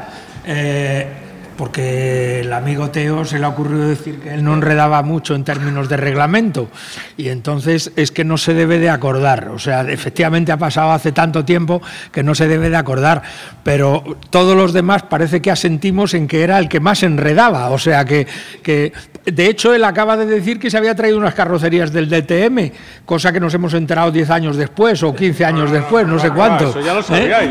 anda, que no hiciste, anda, que no hiciste escritos a la federación para que las prohibieras. Eso, eso ya prescrito, ¿no? Claro, Entiendo. claro. Sí, está, está- estará prescrito, ¿eh? porque si nos hubiéramos enterado entonces hubiéramos tenido No, otro pero ¿sabes lío. lo que pasa? Que era una traca sana. Era sano, ¿sabes? Antonio de vez en cuando daba leña, ¿sabes? ¿No? Pero en la pista. ¿Sabes lo que decir? No, cada uno hacía sus cosas. Luis era el que era ¿Pero más qué pasa serio. con Luis. Antonio? Que todo el mundo aquí le está echando No, hombre, se ha corrido conmigo, coño, pero que Pues le ¿sabes gustaba dar. Que, que era de los más jovencitos y Claro. estaba con, esa, con esas ganas, esa, esa Antonio, gana de lucha, de guerra. Yo, Bueno, yo defiendo. Tenía creo que 18, 19. Yo- Fue además mi tercer año de carreras, o sea, que era una enana. Me pillasteis todos muy joven. Yo le defiendo a Antonio porque me acuerdo cuando se inauguró el circuito de Jerez en el 85, él corría con un Toyota bicolor. Llovió. Sí, el que, hizo, que lo hizo mi padre. me- ese y- exacto, y me acuerdo que iba el tío empujándome, iba yo, la primera vez que llevaba el 11 Turbo de serie, y me, me iba empujando y le dije así con la mano, espera, que voy a sacar a ese y luego pasas, ¿te acuerdas? Y es que me iba faenando la carrera el Guillermo Barreras con un R21 Turbo y en una de las veces que es que me cerró, pues sí, le toqué, hizo un trompo, se quitó del medio y le dije, pasa, ahora Guillermo- pasa. Y me pasó y no me achuchó ni nada, ¿te acuerdas? Guillermo tampoco era traquero, tampoco. Guillermo Barrera, que tampoco era traquero. ¿eh? Oye, y está muy callado aquí, que además se tiene que ir también en un, en un rato y tenemos que darle cancha a Emilio de Villota. ¿Qué recuerdos tienes, Emilio, de, de aquellos años? Bueno, mi paso por los turismos, aparte lógicamente de la Copa Renault, que la disfruté con, con Jaime, que está aquí, y que fue una época maravillosa, y, y allí se forjaron pues, muchos de los pilotos de las siguientes generaciones. El primer año en el que corrí en turismos fue en el año 83, con un, perdón, en el año 75, con un Ford Capri, que corrimos eh, el Campeonato de España y salimos también a hacer una carrera en Zanford con Jorge de Bragatión. En el año 75 tuvimos la oportunidad de correr aquí una de las pruebas del Campeonato de Europa con ese Capri, con Mario Cabral, que era un piloto portugués que había hecho algún episodio en Fórmula 1, con Jorge Bragatión y yo personalmente. Quedamos segundos en aquella prueba del Campeonato de Europa. Y, eh, y, bueno, pues la verdad es que nos dio una experiencia fantástica. El salto siguiente a los turismos fue en el año 83, esta vez con un Ford Capri también, eh, en el que tuvimos durante toda la temporada un duelo con Paco Romero con, con BMW y eh, también fue otra temporada, aquí tuvimos la, la, fortuna de ganar el campeonato y después de eso Balba y Fernando, su padre, me recuperaron para los turismos en, en el año 92, no, en el año 92, ¿verdad? Y eh, corrimos con dos Capris que nos, traímos, nos trajimos del, del equipo británico de Big, eh, un personaje un poco inquietante. Nos vendió unos coches que en aquella época no, no debíamos ser tan, tan profundos, pero nos tiramos toda una temporada con unos muelles que no correspondían, porque el coche venía equipado con unos muelles del campeonato británico y aquí con los pesos que nos pusieron, pues aquellos muelles no funcionaban. Fue una temporada un poco sufrida, no entendíamos muy bien cómo los resultados no llegaban, pero bueno, fue un, año muy, muy, eh, muy fuerte, muy competitivo y del que tenemos un gran recuerdo, la verdad. Sí, yo la verdad es que tengo un gran recuerdo, además fue la primera vez que yo corrí en un turismo de competición porque venía de correr, acababa de empezar a correr, yo creo, llevaba dos años corriendo y había corrido la Fórmula Fiat y el Campeonato de España de Clásicos, pero es que el coche que llevaba el Super 7 ese aquel no lo considero un turismo casi, porque era, más parecido a un Fórmula que a, un turismo, ¿no? Y la verdad es que me impresiona al subirme la primera vez en ese M3, fue como, madre mía, qué coche más extraño de conducir, ¿no? Porque claro, era tan grande, pesaba tanto, era tan diferente a lo que había llevado siempre y luego lo que dice Emilio, que tuvimos una temporada llena de problemas y era muy frustrante, o sea, fue una temporada bastante complicada. Disfrutamos mucho porque teníamos muy buen ambiente en el equipo, pero, pero claro, la parte de los resultados fue bastante complicada. Yo el año siguiente, que corrí media temporada más o menos luego con un Opel Calibra, la verdad es que disfruté como una enana con el Opel Calibra porque ya era un coche que iba muchísimo mejor. No porque el M3 fuera mal, sino por lo que dices tú, que tuvimos problemas mecánicos, que se nos rompieron los motores varias veces también. Yo recuerdo además esa época que pues era diferente, ¿no? No es como ahora que tienes un equipo que te hace absolutamente todo, tú llegas y corres, ¿no? En esa época yo creo que todos nosotros nos involucrábamos un poco en de todo y recuerdo un montón de veces haber cogido el motor, haberme ido yo conduciendo directamente a Francia, habérselo llevado al preparador que, tenía, que, se, que teníamos, que se llamaba SDA, volver otra vez con el motor para ver qué tal funcionaba, pero fue, fue, una, fue una temporada muy, bueno, muy divertida. Eran épocas en las que corrías mirando la presión de aceite y la temperatura del agua y que ahora ya, eh, eso ya nadie lo hace ahora, ¿no? Yo creo que no existen ni los relojes casi, ¿no? Sí, con motores a los que les podías meter mano, no tenías que meter un ordenador. Eh, Sí, sí, sí. Eh, hemos, hemos, cambiado de mecánicos a, cambiadores de piezas, ¿no? Eso es, eso es terrible. Bueno, pero no una época muy bonita. Antes estábamos hablando, os queríamos hacer una pregunta a todos. Yo creo que Valva la ha empezado a apuntar. Y Valva, vas a empezar tú. ¿Con qué coche os lo pasasteis mejor? ¿En toda mi carrera deportiva? En el Campeonato España de Turismo. Ah, en el Campeonato España de Turismos. Pues yo la verdad corrí con el M3, eh, con el BMW M3, luego corrí también con el Opel Calibra y una carrera que básicamente pasaba por delante y me metieron en un Opel Vectra, pero que no llegué a dar casi ni, media vuelta en, en, el año 96, eh, cuando era Superturismos, ¿no? Y la verdad mis mejores recuerdos son, son del Opel Calibra, pero porque... Porque quizá era un coche que competitivamente en ese momento pues, eh, me pareció muy divertido de conducir, era la primera vez que conducía un tracción delantera, eh, luego tuve algunos momentos que, me gustaron mucho dentro de las carreras que hice, era un coche que era bastante competitivo, el compañero de equipo que tenía era, era Arqué, y bueno, pues aprendí mucho, las pocas carreras que hice, la verdad es que fui aprendiendo mucho durante toda la temporada. Y tengo muy buen recuerdo de, de una carrera, o sea, de la carrera que hicimos en Alcañiz, que además se puso a llover justo en el warm-up por la mañana y durante toda esa parte del warm-up estuve haciendo la vuelta más rápida hasta que Luis se quedó con la vuelta más rápida del, del warm-up, ¿no? Pero era lo típico que decía, es que de, haber estado muy atrás el primer año, porque esos problemas que teníamos, de repente con este coche me encuentro como que otra vez puedo estar ahí más o menos delante. Y eso que era una División 2, pero bueno, me lo pasé muy bien. Luego del M3, bueno, pues tengo unos recuerdos muy bonitos porque me pareció un coche espectacular también para conducir y disfrutar. ¿Y José Ángel? Pues yo el Ford Sierra Cosworth fue el coche que más disfruté, con diferencia. Tenía el turbo que te daba unas sensaciones diferentes a los atmosféricos, al M3 que también llevé. Y bueno, las sensaciones eran más brutas, pero el placer de conducir mayor. Tracción trasera, la verdad es que fue, gané campeonato de España con ese coche también. Bueno, la verdad es que fue el coche que más me, me satisfizo. ¿Correca? Bueno, yo sin duda, dentro del CET, el, que más me, ha hecho disfrutar ha sido el R11 Turbo, aquel pintado de Amstrad. Sí, que nos has traído un vídeo además. Sí, sí, sí, sí, sí, con el que me pegaba pues con Sassi, con todo el mundo. Y bueno, pues, nos pegábamos en plan de, eso, de, carreras. Y bueno, pues eh, luego prácticamente ya no, no continué el CET. Sí, lo hice en el año 88, haciendo equipo con Luis Villamil en los Alfa 33. También me lo pasé muy bien, pero con ese no gané tantas carreras. Bueno, no gané ni una, que, que comparado al 11 Turbo que se fue de maravilla. Luego, Antonio, por cierto, te diré que Adrián Campos me ha mandado un WhatsApp con los vídeos precisamente de aquel incidente, que luego te lo tengo que enseñar. A ver, a ver si te haces WhatsApp, a ver si te los podemos mandar y Antonio, por cierto, tú tienes una anécdota también con, Adrián Campos que te, hizo ganar un campeonato con el Fiat Tipo, ¿no? Es una anécdota, bueno, pues, pues bonita, ¿no? era la época en la que estaban las dos, las dos divisiones.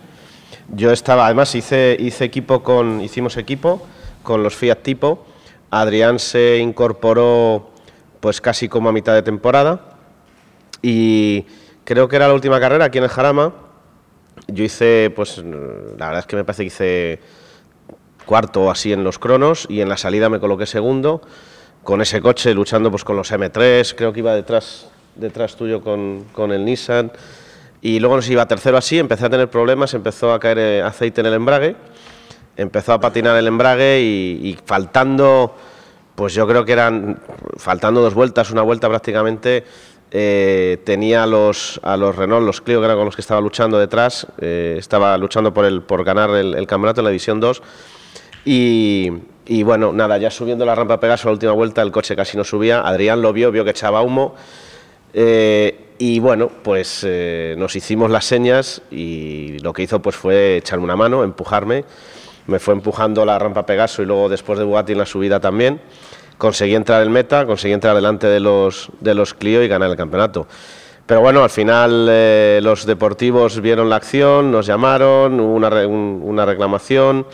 Al final descalificaron a, Adrián, yo me salvé y afortunadamente gané el campeonato. Entonces, bueno, pues es una, anécdota de las que sí que te acuerdas, no me acuerdo de la otra, de esta sí. Y, bueno, pues, pues de esas que, guardas ahí, que gracias a, la labor de equipo eh, conseguimos el campeonato de pilotos en la División 2 y para Fiat. ¿Y aquel tipo era el coche que más te gustó? No, no, no, no. Yo el coche, el coche que más me ha gustado, sin duda ninguna, es el, el BMW el 318 y ese. Sin duda ninguna. Pero además eh, es el, coche de turismos eh, mejor que yo he conducido. Eh, hombre, no he, no he, llevado coches de última generación de turismos, pero, pero sin duda alguna el, el, mejor coche. Ten en cuenta que llegamos a rodar aquí en el Jarama, yo creo que yo llegué a hacer algún 38 alto, y para hacer un 38 alto o 39 bajo aquí en el Jarama hay que ir muy deprisa. Eh, está ahí al lado Luis Villamil sintiendo. ¿Qué ibas a decir, Luis? asintiendo porque efectivamente los coches que hoy están, por ejemplo, en el Mundial de Turismos, son menos sofisticados que aquellos coches de superturismos. Técnicamente eh, han ganado en cosas de electrónica, pero técnicamente no están, no están por encima. Eh, nosotros llevábamos en aquellos coches cajas eh, de cambios de carreras Hewland con los desarrollos variables, que además eran libres, con lo cual los manejábamos en cada circuito, llevábamos desarrollos distintos. Yo me acuerdo en el Alfa en el año 94, luego en el 95 estuvo prohibido, las barras estabilizadoras se regulaban desde el interior del coche. O sea, los coches eran muy espectaculares, tenían unas prestaciones eh, fantásticas y entonces todavía, luego al final ya no, pero los, al fin, principio los costes eran, eran razonables. ¿no? Y entonces, claro, yo me sumo a lo de Antonio, que es decir, los coches eran muy espectaculares para el espectador, pero muy buenos de conducir para el piloto también, que además tenía unas posibilidades de regularlos y demás muy grandes, con lo cual, digamos, mm, podías adaptarte el coche a tus gustos personales. ¿no? De hecho, Teo, que se ha hecho con esta colección impresionante de todos los coches que corrían entonces, pues de vez en cuando algunos sentimos una gran envidia cuando le, vemos que viene a darse unas vueltecitas aquí al jarama y se da unas vueltecitas y solamente estar escuchando el sonido y las reducciones y todo eso, pues sigue siendo muy motivante. ¿no? Y yo en cualquier caso mm, también diferenciaría, previa a esa etapa de los superturismos, que estaba contando antes Balba y que estaba contando también Emilio, hemos tenido, o también eh, Sasian Barrena, hemos tenido unos campeonatos muy buenos sin ser superturismos, o sea, con Cosworth, con Calibras, con Alfa 75, etcétera, etcétera, con el Alfa 33 que también comentaba, que eh, comentaba Jaime Sornosa, y eran campeonatos en donde muchos coches han conseguido eh, ganar carreras muchos coches de su padre y de su madre, o sea, con turbos atmosféricos, eh, tracción trasera, tracción delantera, y eso a mí me parece que es un, logro grande que hemos eh, tenido la oportunidad de vivir. Eh, y con, una, digamos, menos sofisticados en esa primera época técnicamente, pero que también tenía un valor deportivo grande. ¿Y con qué coche te quedas de todos ellos? Porque el otro día estuvimos cenando tú y yo y me, hablabas con mucho cariño del 33. A ver, es que cada, para mí hay coches que, o sea, en el, el, 33 fue un coche que además yo tuve que ir a trabajar de mecánico con él, entonces es el único coche que me he quedado en mi carrera deportiva, con el que gané el campeonato en el 88 y lo tengo. Eh, era un coche pequeñito, con un chasis fantástico, no pequeñito porque fuera pequeñito de, de tamaño, que también. Eh, sino porque tenía solo 150 caballos. Lo que pasa es que tenía un chasis eh, impresionante y entonces eh, me podía defender en los circuitos lentos.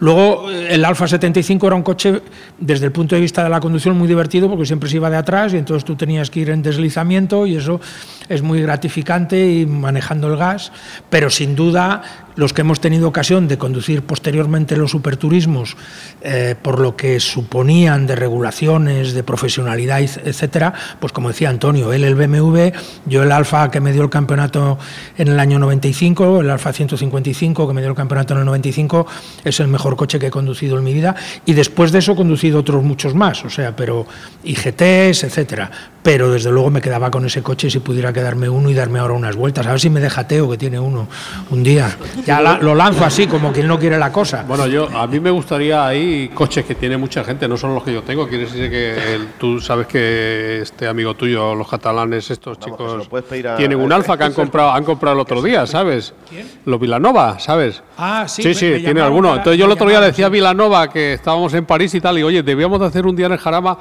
Hombre, no una carrera porque hay que conservar los coches, pero un poco espectáculo de unas vueltas, yo a mí no me importaría. Creo que sería una cosa bonita, ¿sabes? Yo creo que esa, esa quedada que está organizando Sosian Barrena y Correca, yo creo que en vez de con el karting tendría que ser con tu parque de turismo, ¿no? Es el más adecuado, Para esta. ¿Y tú, Teo, con qué coche te quedarías del, del Sin duda con el BMW. ¿Entiendes? Quiere decirse que el M3 era un coche fantástico, ¿no? Pero el BMW 320 ST el que corrió Antonio en el 95, nosotros corrimos 94, 95, 96, ¿sabes? Para mí ese es un coche increíble. Yo, fíjate, hace poco tiempo que en diciembre vinimos un poco aquí con los sponsors para darle una vuelta con el McLaren y tal, y como ya habíamos firmado con BMW y vamos a correr este año con BMW, pues digo, voy a llevar el BMW para que lo prueben eh, una serie de pilotos y de periodistas, ¿no? Bueno, eh, es increíble cómo se bajaban del coche diciendo, esto es increíble que este coche del año 96 podía ir como iba. Lo que dice Antonio, es un coche fantástico. ¿A qué sé? Sí, sí, totalmente. Vamos, estoy de acuerdo totalmente. Yo creo que Luis Pérez Sala no está de acuerdo. ¿O sí? sí, no, no. A ver, ¿cuál es tu coche? He tenido mucha suerte y he podido conducir muchos coches en, en la época del CET y del Campeonato de España de Turismo y pues el 75 con el que fui campeón o el, Skyline que también fui campeón con el Nissan, pero realmente el primera, el Nissan Primera del Superturismo será espectacular, es lo que dicen todos ellos, ¿no? Es un coche que, tecnológicamente y técnicamente pues la, la, la, velocidad y la eficiencia que tenían hoy en día, pues todavía los tiempos que hacíamos en aquella época no son fáciles de hacer aquí en el circuito del Jarama. Yo me imagino, bueno, eh, antes hemos hablado con Jordi, eh, si le, le, hiciéramos esta misma pregunta, ya hemos cortado la conversación con él, me imagino que, diría que el Audi A4, porque vamos, aquel Audi me contabas, Luis, el otro día que ganó todos los campeonatos de Europa y, decían que no era por la tracción 4, ¿no? No, eh, a ver, hablábamos antes con Teo, ¿no? Era, las discusiones seguían, se nos olvidan en el tiempo, pero, pero, pero existían, ¿no? Entonces, la tracción 4 supuso que Audi ganó en el año 96 los siete campeonatos que disputó en el mundo, incluido Nueva Zelanda, que, también se corría, y Australia. ¿eh? aparte Francia, Italia, Alemania, España, ganó todos donde corrió. Entonces ellos decían que no era por la tracción integral, los demás que la sufríamos decíamos que era por eso, ¿no? Estaban penalizados en peso, pero a los demás nos parecía que no suficiente, por eso ganaban con esa soltura, digamos. Eh, bueno, los hechos eh, fueron luego tozudos, yo creo que Audi se equivocó gravemente de estrategia propia, porque acabaron prohibiendo la tracción integral desde la Federación internacional y Audi con el tracción delantera no volvió a ganar ninguna carrera. O sea que los hechos están ahí y con la tracción delantera no ganaban, con la integral lo ganaron todo y, encima perdieron la oportunidad de, digamos, de hacer su marketing con la tracción 4 en lo que siempre han. Con lo cual yo creo que hubiera sido mucho mejor, entre comillas, dejarse penalizar un poquito más. A lo mejor en vez de siete campeonatos solo ganabas cinco, pero habías dejado alguna migaja para los demás. Pero eso también queda, queda ahí un poco en en los anales, eran las discusiones que teníamos entonces, ¿no? Tracción delantera, trasera, etcétera. También aquí los lastres de peso, si son muchos, si a mí me afecta más, si a mí me afecta menos, ¿no?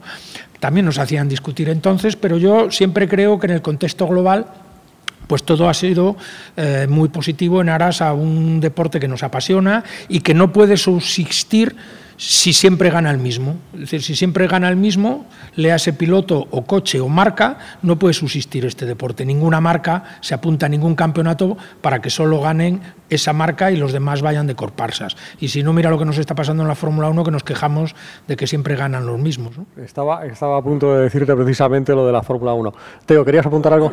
Sí, tuve la suerte de, conducir el coche de, de Gené, ¿no? del 96 no he conducido desde Luis, pero cualquier día de esto lo pondremos en marcha y lo que está en marcha, ¿no? Lo tenemos en marcha, ¿no? Pero y lo conduciremos, ¿no? A ver cómo funciona. Pero te diré que es un coche eh, fantástico, ¿eh? Quiere decir que ya no solo la tracción a las cuatro ruedas, ¿no? Porque eh, la caja de cambios era perfecta, el equilibrio del coche era perfecta.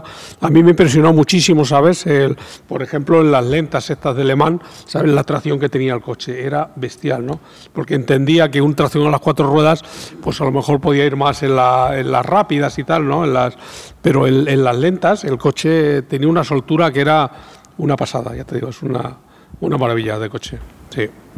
Sobre todo es que la ventaja de la tracción 4 era cómo mantenía las ruedas. Esa era la, para mí el kit, ¿no? Claro, y, metía los, los, 300 caballos en las lentas con una soltura que no podíamos meter ni vosotros con los BMWs, ni nosotros con los alfas de tracción delantera, ni, ni, tú Luis con el Nissan, no podíamos meter 300 caballos porque se desbocaban si acelerabas 300 caballos en, las curvas lentas. Y yo me acuerdo que, que, que ellos conseguían meterlos. De hecho, los únicos sitios donde eran vulnerables era cuando había mucha recta y entonces ahí, eh, por la tracción integral, pues por ejemplo en circuitos como Estoril conseguimos ganarles. Sí, sí. bueno, y nosotros le llegamos a ganar en agua también, aquí una carrera, ¿eh? Fíjate, ¿eh?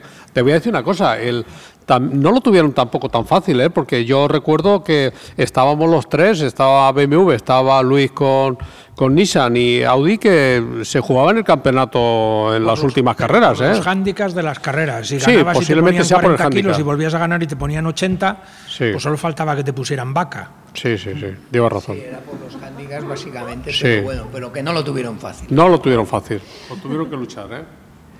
Nos queda, bueno, Emilio de Villota se tiene que marchar. Está claro que tu coche no fue el Ford Capri, me parece a mí, ¿no? No fue tu coche favorito Sí, fue el Capri. ¿Dices que sí? Sí. A pesar de los problemas. El Capri, no, pero el, no, el, de los problemas fue el BMW M3 que tuvimos. El Capri no nos dio problemas durante toda la temporada, mantenido precisamente por el padre de Antonio. Y eh, fue un aparato impresionante. Es un coche que lo compramos en Inglaterra, Gordon Spice, era un, un grupo uno y medio.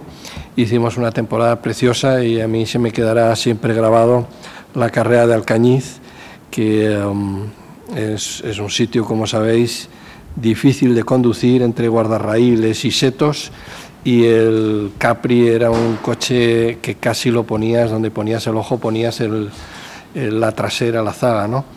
Era muy, muy, muy, eh, muy motivante, muy, muy impresionante y, y era un coche que solamente tenía 225 caballos, pero se movía fenomenal y tengo un gran recuerdo de él. Pues hacemos una pausa, despedimos a Emilio y ya que has citado el circuito de Alcañiz, se ha, se ha- se ha comentado muchas veces, la siguiente pregunta va a ser qué circuito es el que, el que tenéis mejor recuerdo de aquellos años. Que nos diga Emilio antes de marcharse cuál es el, el circuito así de mejor colocado en su memoria. Bueno, de, de España sin duda Alcañiz tiene un, un encanto brutal por, por cómo lo vivimos, no solamente el circuito, sino el ambiente que había. el- dormíamos todos allí, recuerdo, en, en un seminario y allí todos en literas, había un ambiente magnífico. Ejercicios espirituales. Ejercicios espirituales, exactamente. Y, y luego, pues a la hora de andar, era muy selectivo, se sabía exactamente quién iba y quién no iba. Y ahí no había rollos de, de que si el coche va o no va. O sea, ahí se ve la distancia al guardarraíl, si afinas, si no afinas, si entras abajo fondo o no entras abajo fondo, y si te comes en la fronada el, el codo izquierdas o no, en fin. Yo creo que es un circuito por su dificultad y por su peligrosidad. Yo creo que a todos se nos ha quedado grabado el ambiente que recogimos y, y su historia. Pues nos quedamos con, esos recuerdos de, de Emilio de Villota, hacemos una pequeña pausa musical y que ahora los demás nos cuenten cuál es su circuito. Dentro música.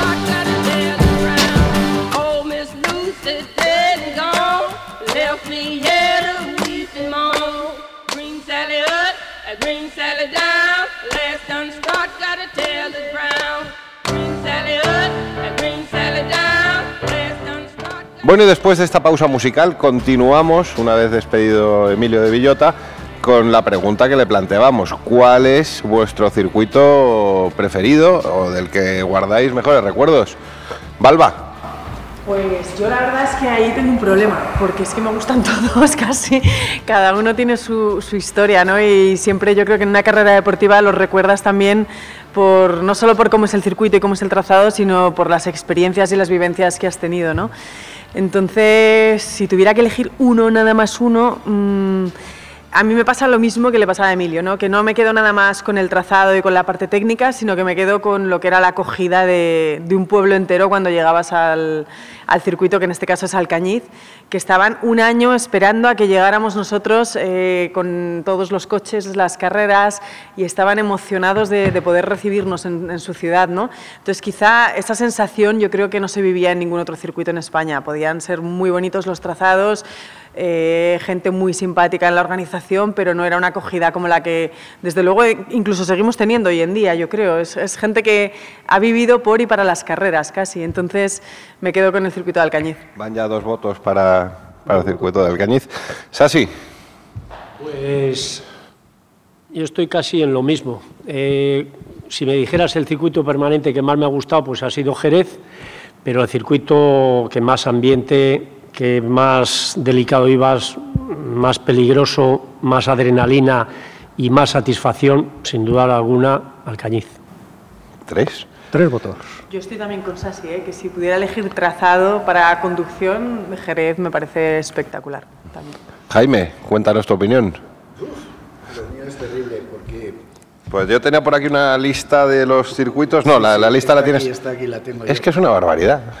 Eh, es que, claro, yo ya soy muy viejo. Emilio, yo, bueno, yo soy 10 días más viejo que Emilio de Villota, que conste. Dejémoslo en Pero- Menos experimentados, refieres. experimentados, ¿Eh? Menos menos joven, te refieres. O menos joven, sí, va, sí, es igual, sí, ya mi edad da, da lo mismo. El caso es que me ha dado el tiempo, en todos los años que llevo corriendo, de correr en 17 circuitos en España. Y me diréis que en España hay 17 circuitos, los ha habido. Entonces, entre ellos, por ejemplo, te lo digo, mira, Jarama, Alcañiz, Vista Hermosa, Montjuïc, Granollers, Riazor, Orense, Jerez, Calafat, Montmeló, Cheste, Aguadulce, Churdínaga, Del Tajo, en Toledo, Ventacabrera, Puerto Abanús y Albacete. Ahí O sea, no corriste en Bilbao. Sí, Churdínaga. Fue antes que el circuito de Bilbao, en el mismo Bilbao, fuera una urbanización antes de entrar, que justamente en ese circuito, en la Copa TS Emilio Volcó se quedó dentro de un túnel con el coche apoyado en el techo, patas arriba, y según íbamos pasando por el túnel, ¡ping! le rozabas y yu, yu, yu, yu, y el coche giraba sobre el techo y Emilio ya no sabía por dónde escapar. Eso fue antes del circuito de Bilbao. De Bilbao de hace un par de años o por ahí, rodé en él, pero no compitiendo, para conocerlo y tal.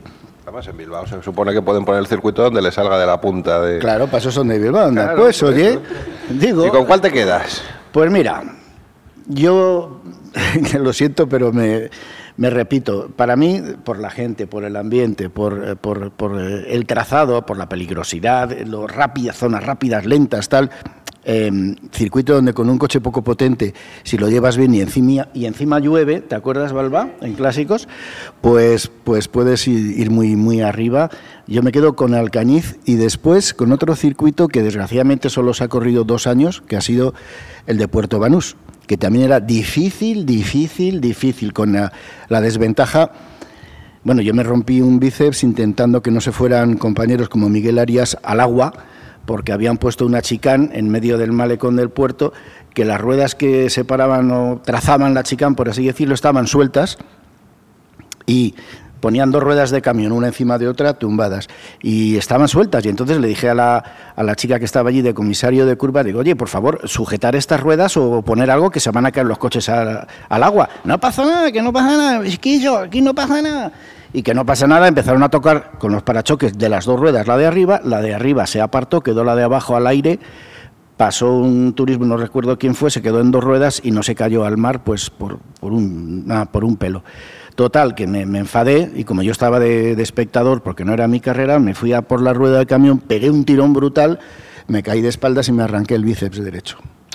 Y entonces esa temporada en el campeonato de turismos tuve que acabar corriendo sin decir nada en la federación con un brazo medio, eh, con una funda estirada y tal y cual, porque me quedaban dos carreras y, y quería terminar. Entonces, para mí, en resumen, y perdonar por el rollo, pues Alcañiz y Puerto Banús. Oye, eh, Carlos, para una situación como esta que contaba del circuito de Puerto Banús, hay que sentirse muy seguro, hay que ir bien asegurado. ¿Y con quién irías tú? ¿No Yo, no se me ocurre nadie mejor que Next Auto. Cuéntamelo. Next Auto es un seguro absolutamente premium, con todas las coberturas, que pagas por lo que usas. Nada de estar mm, pagando por un coche a lo mejor que usas muy poquito, haces 4.000 kilómetros al año y tienes que pagar lo mismo que si hicieras 100.000. Aquí tienes un dispositivo con acelerómetros, un montón de tecnología que lo colocas en el puerto OBD del coche y te va eh, haciendo un análisis de tu conducción. Puedes sacar un montón de datos, desde velocidades, eh, posición por GPS, de todo. Y, y solo pagas los kilómetros que haces. ¿No te parece alucinante? Me parece alucinante. ¿Cuánto tienes que hacer? ¿Entre 4 y cuánto es el máximo? ¿10.000? 10.000, 10.000. Es- ¿Y si, y si no llegas a esos 10.000 kilómetros, te los guardan para el año siguiente? Efectivamente. O sea, eso se va acumulando. Es, es un chollo, realmente. Ah, pues ¿dónde, ¿dónde has dicho que hay que hacerlo? Nexauto.es. O punto .com. O punto .com. Next Seguros, buscarlo Desde- en Google. eh, y en Facebook también lo tienes, y en Twitter y en todas las redes sociales. Nexauto, el siguiente paso en los seguros. Ahí queda eso. Como decía Antonio Pues Boto. pues claro. claro. Eh, Teo Martín. ¿qué Volvemos a circuit- los ¿Con qué circuito te quedas tú? Yo mi primera carrera que yo corrí fue en Jarama, que la gané, ¿me entiendes? Y, y mi circuito es en Jarama. Sin duda. Sin duda. Ni Alcañiz, ni... No, pues mira, me, me gusta mucho, casa. me gusta mucho Alcañiz, que decirse, yo no he corrido nunca en Alcañiz, ¿no? Pero como jefe de equipo he ido muchos años, ¿no? Y, y me encanta sobre todo pues eh, la gente de allí, ¿no? Eh, en el circuito antiguo, ¿no? Pues eh, yo recuerdo que el día antes, media hora antes de salir los coches a pista estaban poniendo guardarraíles, ¿me entiendes? Y allí todo el mundo colaborando, ¿no? Y bueno, pues tiene mucho mérito, la verdad que era un era encantador ese pueblo, ¿entiendes? Pero sin duda con el Jarama. Jarama. Pues fenomenal. Luis. Pues yo, por ser, me, me cuesta ser original porque realmente estoy muy de acuerdo con, con lo que han dicho la mayoría de todos los compañeros. A mí los circuitos que siempre me han gustado mucho son los eh, urbanos eh, y he tenido la suerte de correr en muchos, en, en Phoenix con la Fórmula 1, en Detroit, Canadá que es semi-urbano, he estado también en Po, en Mónaco, en Birmingham, eh, y de todos, eh, curiosamente, Alcañiz es el circuito más eh, que más me, me ha gustado a, a nivel urbano. ¿no? Lo- no- es verdad que era un circuito que era demasiado, si quieres, por eso te gustaba, demasiado rápido, entonces claro, a medida que iban subiendo la velocidad y las prestaciones de los coches, pues iba haciendo un poco insostenible. No tuve la oportunidad de correr en Montjuic, que creo que también era un circuito parecido en este sentido, pero sí, sí, Alcañiz realmente ya no digamos pues la gente eh, de allá que lo disfrutaba y que nos hacía sentirnos como en casa. Pero sí, mm, y tuve la suerte además de poder ganar un- en un año allá el, el- el Gran Premio de Alcañiz que fue en, en el 93. Pues mira, otro voto para, para Alcañiz. Carlos. Antonio Albacete. Bueno, pues yo, ¿qué voy a decir? A mí me gustan todos los circuitos, pero, y sí, sí, cualquiera, me da igual. Pero, pero sí que es cierto que yo mi circuito es Jarama. Es Jarama porque llevo viniendo aquí pues desde antes de, de andar. No, tú venías aquí antes de que tus padres se conociesen. yo Y, creo. y, bueno, eso tan- tanto, tan- tanto, tanto no, pero vamos, en la, en, la barri- en la barriga de mi madre sí que he venido también aquí. Y, y yo para mí Jarama pues es, es mi circuito. Eh, he corrido aquí prácticamente con todo, he ganado aquí carreras con todo lo que he corrido, he tenido pues, pues eh, muy, buenos, muy buenos recuerdos de aquí del circuito y, y para mí es mi circuito. No me equivoco si digo que eres de la mesa el que ha corrido aquí con más caballos. Seguramente. Sí, ¿no? con el man. Seguramente, pero ya te digo que, que sí, sí, además, eh, bueno, eh, hombre, sí que es cierto, y lo hablábamos antes, ¿no? Con los turismos ha habido, ha habido carreras con mucho público, la verdad es que venía muchísima gente y, bueno, eh, la proximidad de, de- la zona de Le Mans con el público, eh, que ya no, ya no quedan tantos circuitos así que, que- pueda estar tan cerca de- del público una, una zona como, como son las, las S de Le Mans, pues eh, se le da un poquito más de, de plus, ¿no? Pero sin duda para mí Jarama, Jarama es mi circuito. Pues mira, otro voto para, para el Jarama. Señor Villamil, ¿y usted? Vamos a ver, yo no voy a aportar grandes novedades, pero yo sí que haría un poquito de matiz. Yo estoy en lo de Alcañiz, pero yo creo que Alcañiz es un circuito fuera de categoría, o sea que, que por sus características de urbano y demás, y por lo equilibrado incluso que es, la rapidez, etcétera, y la de cosas que hay que hacer, digo lo equilibrado en el sentido de que hay curvas escalofriantes de rápidas y luego la más lenta que la habremos corrido todas, todos, que es el embudo, ¿no? Eh, y luego en Alcañiz yo también, muchas, también he tenido afortunadamente la, oportunidad de ganar y yo allí siempre diferencio dos cosas, ¿no? Uno es correr en Alcañiz y otro es ganar, porque el, el año que tuve que correr más y que más he arriesgado en mi vida en una carrera ha sido cuando el Ford Cosworth del señor Teo Martín y sus muchachos eh, López de la Cámara me hizo correr como un desesperado que cuando veo las imágenes todavía que las tengo grabadas digo qué barbaridad quién será el animal que va conduciendo ahí dentro y era yo ¿eh? porque se va a matar. Eh, entonces dicho esto porque efectivamente los coches han ido corriendo cada vez más y Alcañiz se ha hecho insostenible en términos de velocidad estoy por supuesto en el capítulo de que la gente de allí nos ha tratado de una manera maravillosa y eso también cuenta cuando acabas la carrera después de no hacerle daños al coche, si eso es que ha sido así, pues te consideras un héroe ¿eh? y un machote y dices menos mal. Pero realmente el circuito tenía una peligrosidad grande en los últimos años que hemos corrido allí en términos de prestaciones de los coches. Y a partir de ahí, dejando eso un poco fuera del contexto de los circuitos normales, yo mm, en España soy del Jarama y de Jerez. En el Jarama porque me he criado, me parece que tiene un trazado impresionante, en donde el piloto todavía se puede inventar alguna cosa, o sea que al margen de que el coche vaya bien o mal, pues el piloto tiene un puede poner algo de su parte. Y luego Jerez porque aportó en su momento y eh, pues un tipo de trazado rápido con un tipo de curvas que no tenían el resto de circuitos. También me parece un sitio fascinante para, ir a correr. Y bueno, lo han estropeado un poco con la chicane esta última que le han puesto. Sin chicane yo creo que estamos todos de acuerdo que era infinitamente más bonito. Y, y donde también el piloto podía poner algo de su parte, además de la puesta a punto del coche, para hacer cosas eh, distintas y podías en ocasiones llegar a ganar a lo mejor sin tener el mejor coche. Y luego, eh, decías, Carlos, Eh, simplemente, bueno, Emilio se ha ido ya porque tenía que tener un compromiso, pero sí nos gustaría dedicarle el programa, si me permitís, a María de Villota y también se lo queríamos dedicar a nuestro compañero Antonio Boto, Antonio que Boto. Lleva, lleva unos días que no puede venir a, a vernos. está en boxes. Está en boxes, Antonio Boto. Pero bueno, Yo, yo quería hacerte un comentario, Ramón, y es que habéis conseguido traer a este programa, creo, a ver, me corregí si me equivoco, a los tres únicos pilotos, uno de ellos Emilio Villota, otro de ellos Antonio Albacete y el otro de ellos soy yo, que hemos podido correr en un circuito en La Habana, en Cuba. ¿Me equivoco? ¿Eh? Ya, pero eso no tiene nada que ver, hermana, con Cuba. y tenéis una, tenéis una foto ahí en el Hotel Nacional, ¿eh? Sí, claro. Sí, sí. Oye, vamos a hacer una pausa y entramos con el último invitado que tenemos eh, por teléfono. Vamos a llamar a, a Curu Villaceros, que lo teníamos pendiente. y si te parece, terminamos el programa, que haya un poquito de debate, quedan nada, eh, 10 minutos. A ver si llegamos a una conclusión de que lo de ahora es otro deporte distinto al que practicaban estos señores en su día. Pues venga, pues hacemos una pausa, llamamos a Curu y terminamos. Dale, Chacón.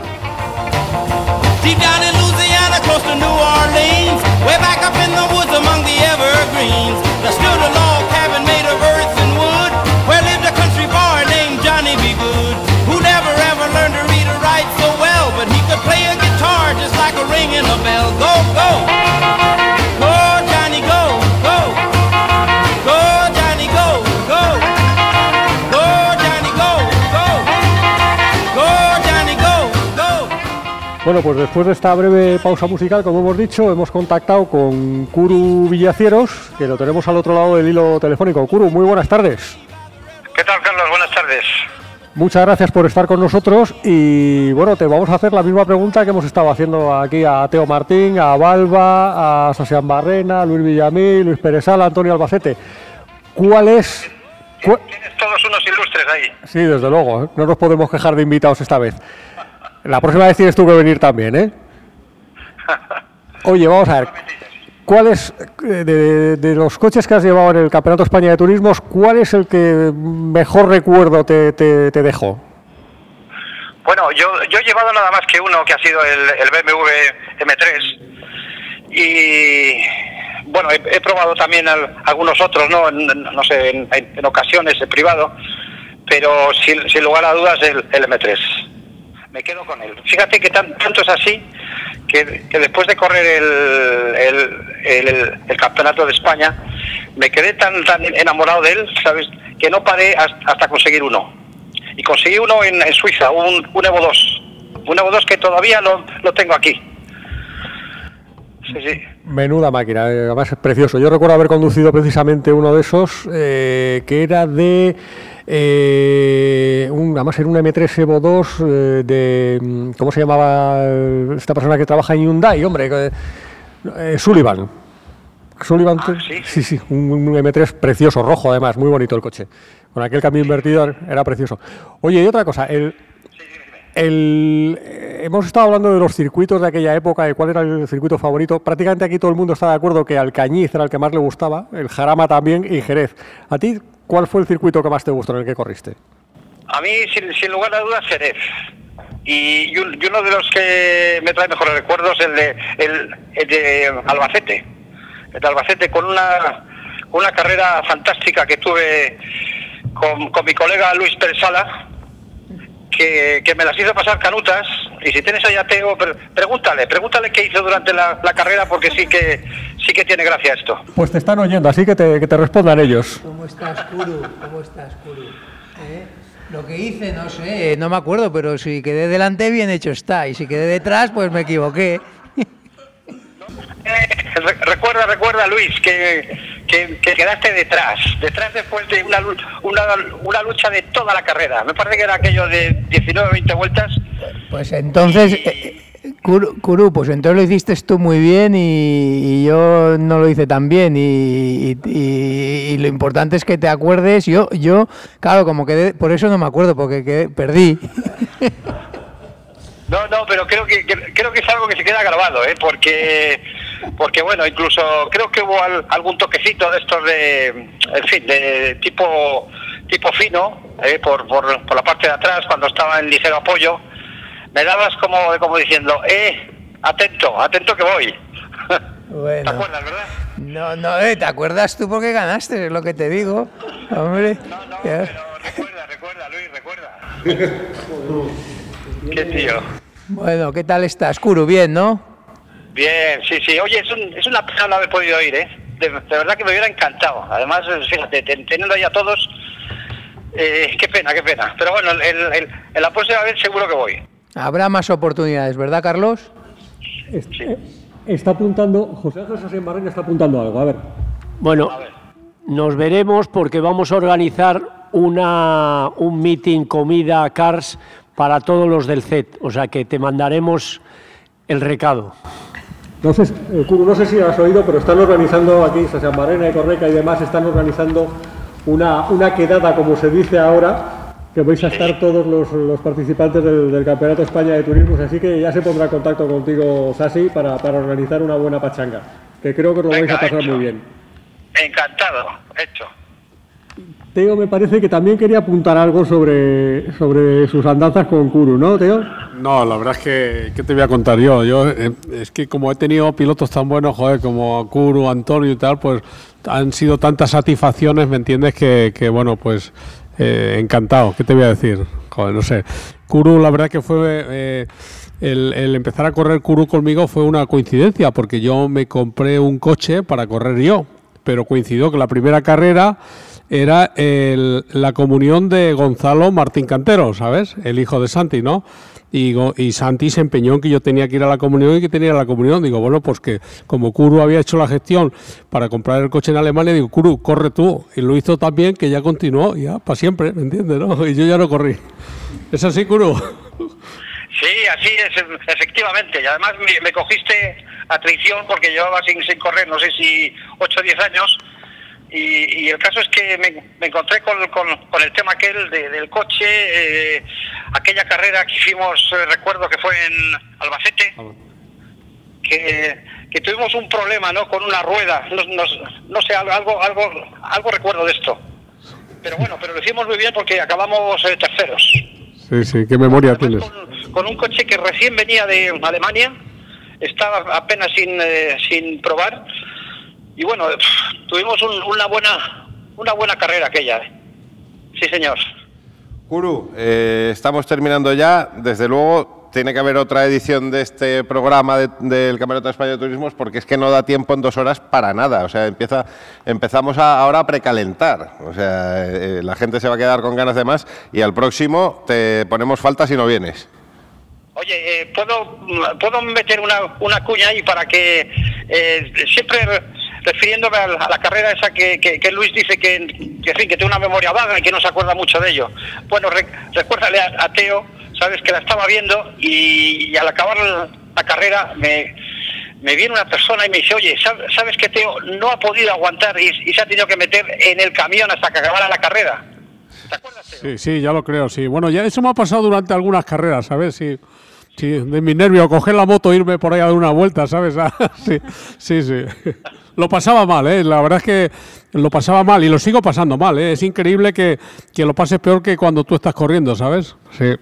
Sí, sí, pero de todas las carreras que hicimos juntos, creo que fue la, la, la que la, la que peor pasaste, o incluso yo creo que la de que cuando que cuando me dieron el coche estos de Snitcher, sabes que lo que, que me lo dieron para para, para para dos carreras y coincidimos en, en Jerez. Tu, tu, tu coche iba con, con, con Ferté, recuerdo. Sí, Pero es... Bueno, ahí, ahí, ahí, ahí no lo debiste pasar bien tampoco, ¿no? No, bueno, sí, sí. Bueno, pero es que ¿sabes lo que pasa? Que son tantos años de carrera, luego hemos estado 19 años olvidado y otra vez estamos en la, en la lucha, ¿sabes? Sí. Sí, sí, sí. Bueno, Kuru, un abrazo, macho. Guru, se nos ha acabado el tiempo, quedan muchísimas cosas en el tintero, pero el compromiso nuestro es de durar dos horas. Si fuera por nosotros, haríamos un programa de, de 16 horas todas las semanas, la gente se hartaría de nosotros y tendríamos que dejarlo. Entonces nos quedamos en dos horas, que, es una cosa asumible para el oyente y no cansarle. Luis Villamil, Antonio Albacete, Luis Pérez Sala, Curu Villacieros, Jaime Sornosa, Teo Martín, Balba González Camino, José Ángel Sasian Barrena, compañeros Jaime Arzuaga, Ferrari, Jorge Brichet, que ha venido hoy a sacarnos aquí un poco más guapos de lo que somos, cosa bastante impro- improbable. Carlos Enrique de Salamanca, Ángel Chagón, que está en, eh, a los mandos del sonido. Y quien nos habló, Ramón Biosca, os damos las gracias por haber estado esta semana ahí pendientes de la radio, escuchando este programa que nos enorgullece, por qué no decirlo, habernos sacado de la manga. Y bueno, la semana que viene, más, pero no mejor, o sí, quién sabe. Muchas gracias por estar al otro lado y nos escuchamos en siete días. Un abrazo, adiós. Clap